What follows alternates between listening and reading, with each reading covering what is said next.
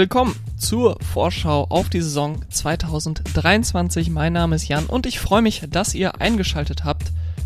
Ich möchte zwischen jetzt und dem Saisonstart pro Folge auf zwei Teams schauen und diese wie im vergangenen Jahr analysieren. Einmal Blick auf Fahrer und Teamchef, dann drei essentielle Fragen für das Team im kommenden Jahr beantworten. Wer gewinnt das Qualifying-Duell? Wer holt mehr Punkte? Und was ist die Schlagzeile der Saison? Und danach tiefergehend auf die größte Frage, die sich mir vor dem Saisonstart bei dem jeweiligen Team stellt, eingehen. Gemeinsam werden wir so alle Teams erkunden vor dem Saisonstart am 5. März in Bahrain und ich hoffe, euch so einen guten Überblick zu geben, was die Saison 2023 für uns bereithalten wird. Heute blicken wir auf die Teams von Haas und Aston Martin. Und wir starten direkt rein mit dem Haas F1 Team, wo wir auf der Fahrerposition ebenfalls Veränderungen hatten. Wir haben Kevin Magnussen, der vom letzten Jahr übernommen wurde, und Nico Hülkenberg, der Mick Schumacher ersetzt nach dreijähriger Pause als Stammfahrer, kehrt Nico Hülkenberg nun also zurück, diesmal mit dem Team von Haas. Teamchef ist weiterhin Günther Steiner. Kommen wir zu den drei essentiellen Fragen. Die erste, wer gewinnt das Qualifying-Duell? Und da sehe ich tatsächlich Nico Hülkenberg vorne. Er hat auch im Aston Martin bzw. im Racing Point 2020 sehr, sehr gute Leistungen gebracht, wenn er im Qualifying unterwegs war. Und bei der Frage, wer holt mehr Punkte? Da sehe ich auch Nico Hülkenberg vorne.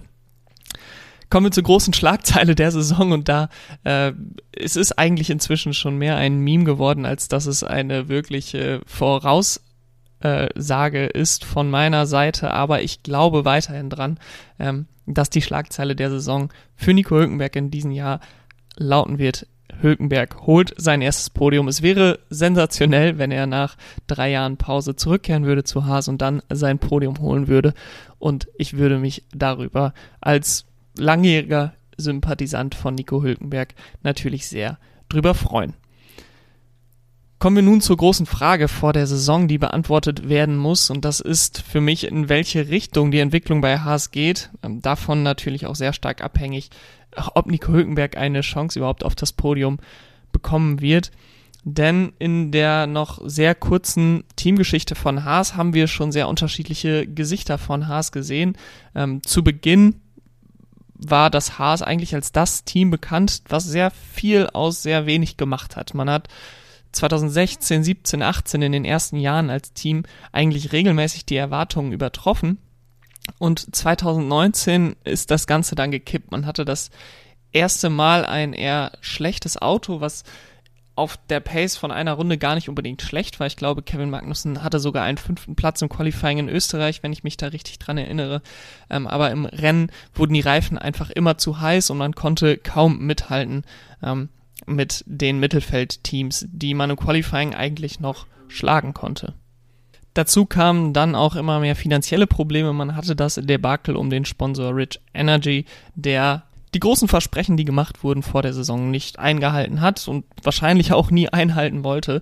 Und somit war man dann finanziell relativ angeschlagen und äh, dann kam es 2020 noch schlechter, denn ein sehr schwacher Ferrari-Motor im Jahr 2020 und die wirtschaftlichen Einschränkungen bei Haas durch die Corona-Krise, die führten dazu, dass das Team insgesamt in eine eher schwache finanzielle und auch sportliche Lage abrutschte. Man war ähm, am Ende des Feldes mit Williams und Alfa Romeo im Jahr 2020 und um diese schlechte finanzielle Situation vor allen Dingen zu bekämpfen, bekämpfen holte man dann 2021 Mick Schumacher und Nikita Mazepin. Ähm, Schumacher brachte natürlich seinen Namen und sein Resümee als Formel 2 Champion mit, um Sponsoren anzulocken. Ähm, war dann zusätzlich auch noch Juniorfahrer vom Partner Ferrari, wodurch er natürlich auch günstig war als Fahrer äh, für Haas. Und dann hatten wir Nikita Mazepin, der ein klassischer Paydriver wie aus dem Lehrbuch war, äh, mit seinem Milliardärsvater, der sehr viel Sponsoring mitbrachte, der sehr viel Geld mitbrachte, aber eben relativ wenig Talent. Und so war die Saison 2021 eigentlich schon von vornherein abgeschenkt worden. Man hatte mit Blick auf die neuen Regeln fürs Jahr 2022 ähm, das Jahr 2021 eigentlich abgeschrieben und möglichst früh mit dem Bau des 2022er Autos begonnen.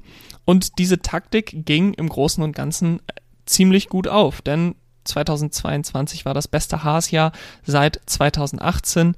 Ähm, und dazu kam noch auf der sportlichen Seite, dass Nikita Mazepin vor der Saison von der FIA verbannt wurde als russischer Fahrer, was dem Team zusätzlich half, ähm, denn so konnte man Kevin Magnussen holen, man holte einen sehr soliden und erfahrenen Fahrer zurück ins Team, der das Team kannte, der die Formel 1 seit vielen Jahren kannte und direkt von Beginn der Saison an überzeugen konnte, holte direkt Punkte im ersten Rennen und die ganze Saison blieb es nicht so rosig, aber man konnte eigentlich immer solide punkten über die gesamte Saison hinweg. Jetzt kommt die Saison 2023, sie steht vor der Tür und Jetzt stellt sich eben die große Frage, wo geht es hin mit Haas, in welche Richtung, nach oben, nach unten.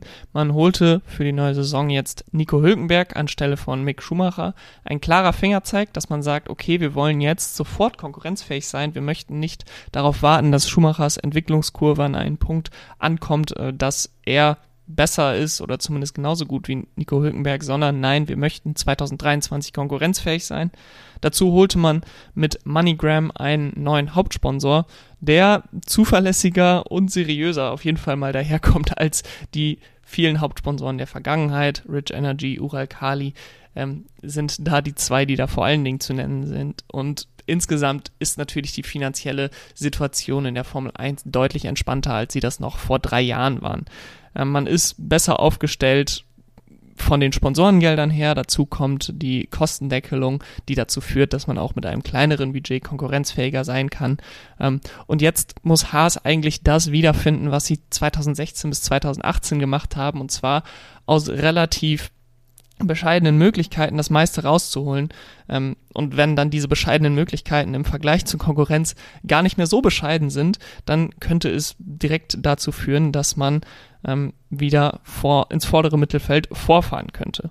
Ein großer Teil der Hoffnung liegt natürlich auch beim Motorenpartner Ferrari. Der Ferrari-Motor soll angeblich auch einen großen Schritt nach vorne gemacht haben.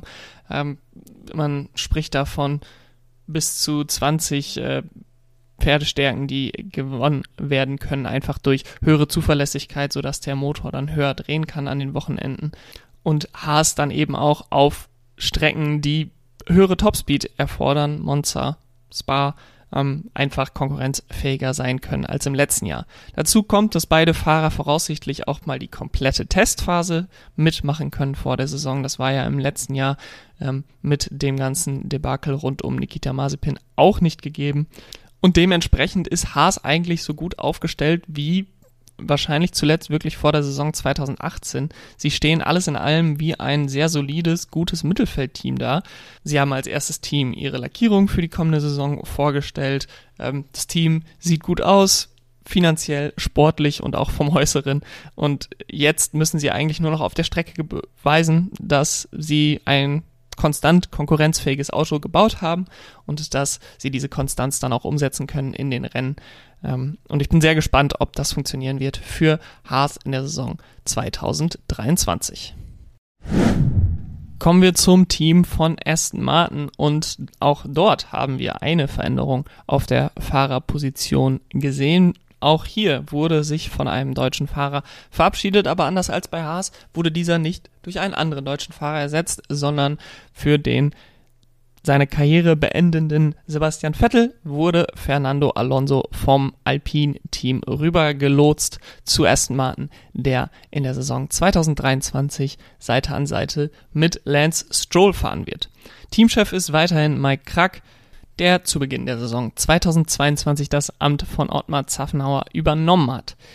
Bei der Frage, wer gewinnt das Qualifying-Duell, sehe ich eindeutig Fernando Alonso vorne. Wenn Lance Stroll gut ist, dann ist er das eher durch eine gute Rennpace als durch eine gute Qualifying Pace. Und auch bei der Frage, wer holt mehr Punkte, sehe ich Fernando Alonso vorne einfach aufgrund der Konstanz und der Pace, die er im letzten Jahr noch gezeigt hat. Kommen wir zur Schlagzeile der Saison und hier gehe ich in eine ähnliche Richtung wie letztes Jahr bei äh, Aston Martin, wo ich als negative Schlagzeile ähm, gesagt habe, Sebastian Vettel würde seine Karriere beenden. Und auch in diesem Jahr sehe ich das bei Aston Martin durchaus wieder als Gefahr, dass einer der Fahrer die Karriere beendet. Ähm, und in diesem Fall ist für mich die Schlagzeile der Saison, Fernando Alonso beendet seine Karriere.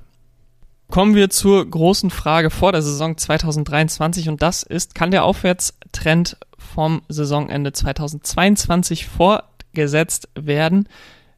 Denn bei Aston Martin hatten wir im letzten Jahr eine eigentlich zweigeteilte Saison. Wir hatten zum Start der Saison 2022 mit dem neuen Reglement die große Hoffnung bei vielen Fans, dass Aston Martin vollkommen durchstarten könnte, man mit dem Geld von Lawrence Stroll ähm, und den neuen Leuten, die man von verschiedenen Teams herangeholt hat, direkt ein super Auto baut für die Saison 2022 und einige Mittelfeldteams direkt überspringen kann und zum Top-Team aufsteigen würde.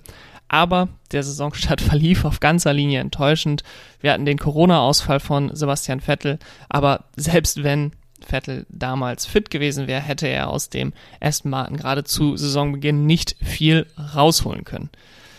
Ab Saisonmitte gab es dann einen deutlichen Aufwärtstrend. Wir hatten den großen Knall in Ungarn, als Sebastian Vettel sein Karriereende verkündet hat, dann in der Sommerpause ähm, Fernando Alonso gesagt hat, okay, er wird als Ersatz kommen zu Aston Martin.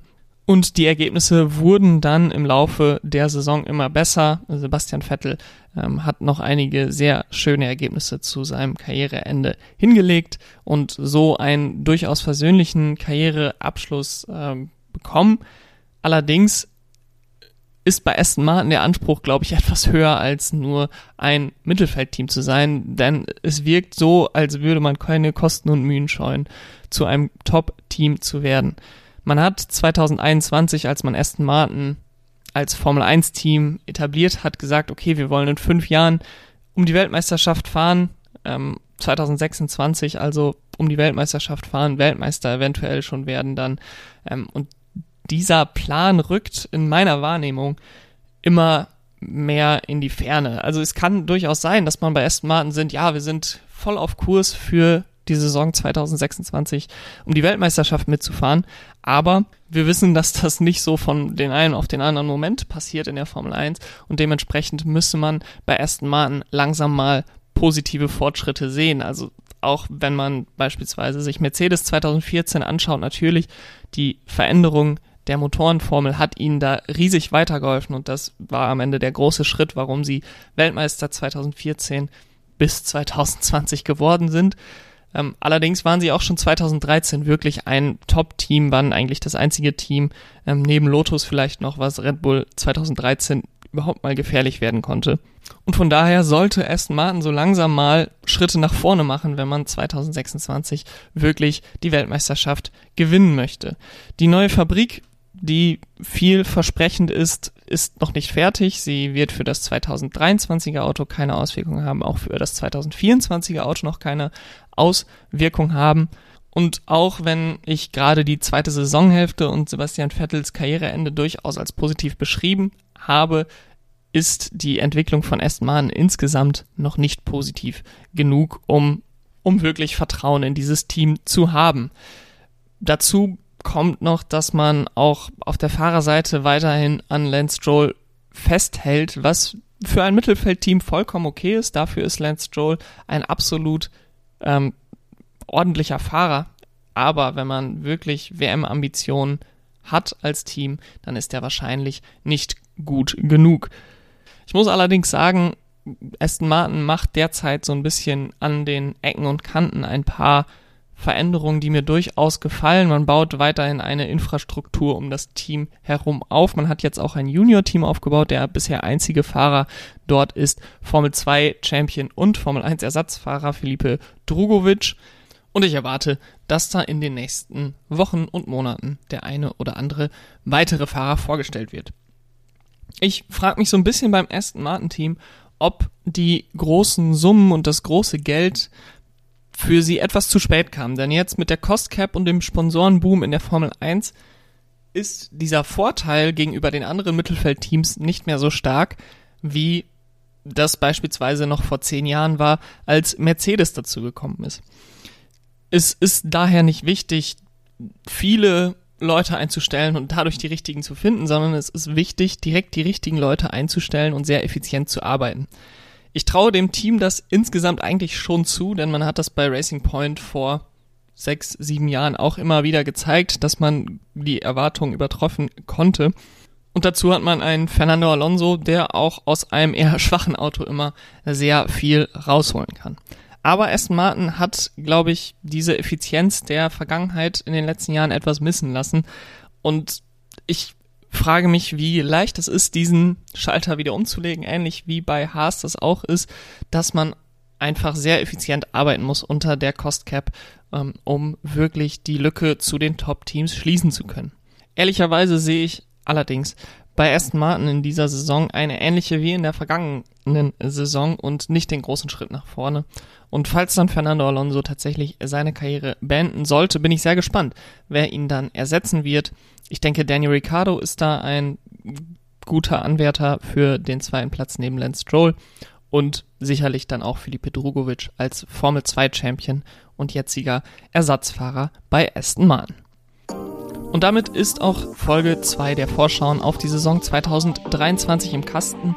Wir werden noch drei weitere Folgen haben bis zum Saisonstart am 1. Märzwochenende. Ich hoffe, dass ihr dann auch immer wieder einschaltet und natürlich den Podcast abonniert, damit ihr keine weitere Folge mehr verpasst. Folgt ihr mir auch gerne auf den sozialen Medien. Dort bin ich überall zu finden. Und ich hoffe jetzt, ihr habt eine schöne Woche. Macht's gut. Bis dahin. Ciao.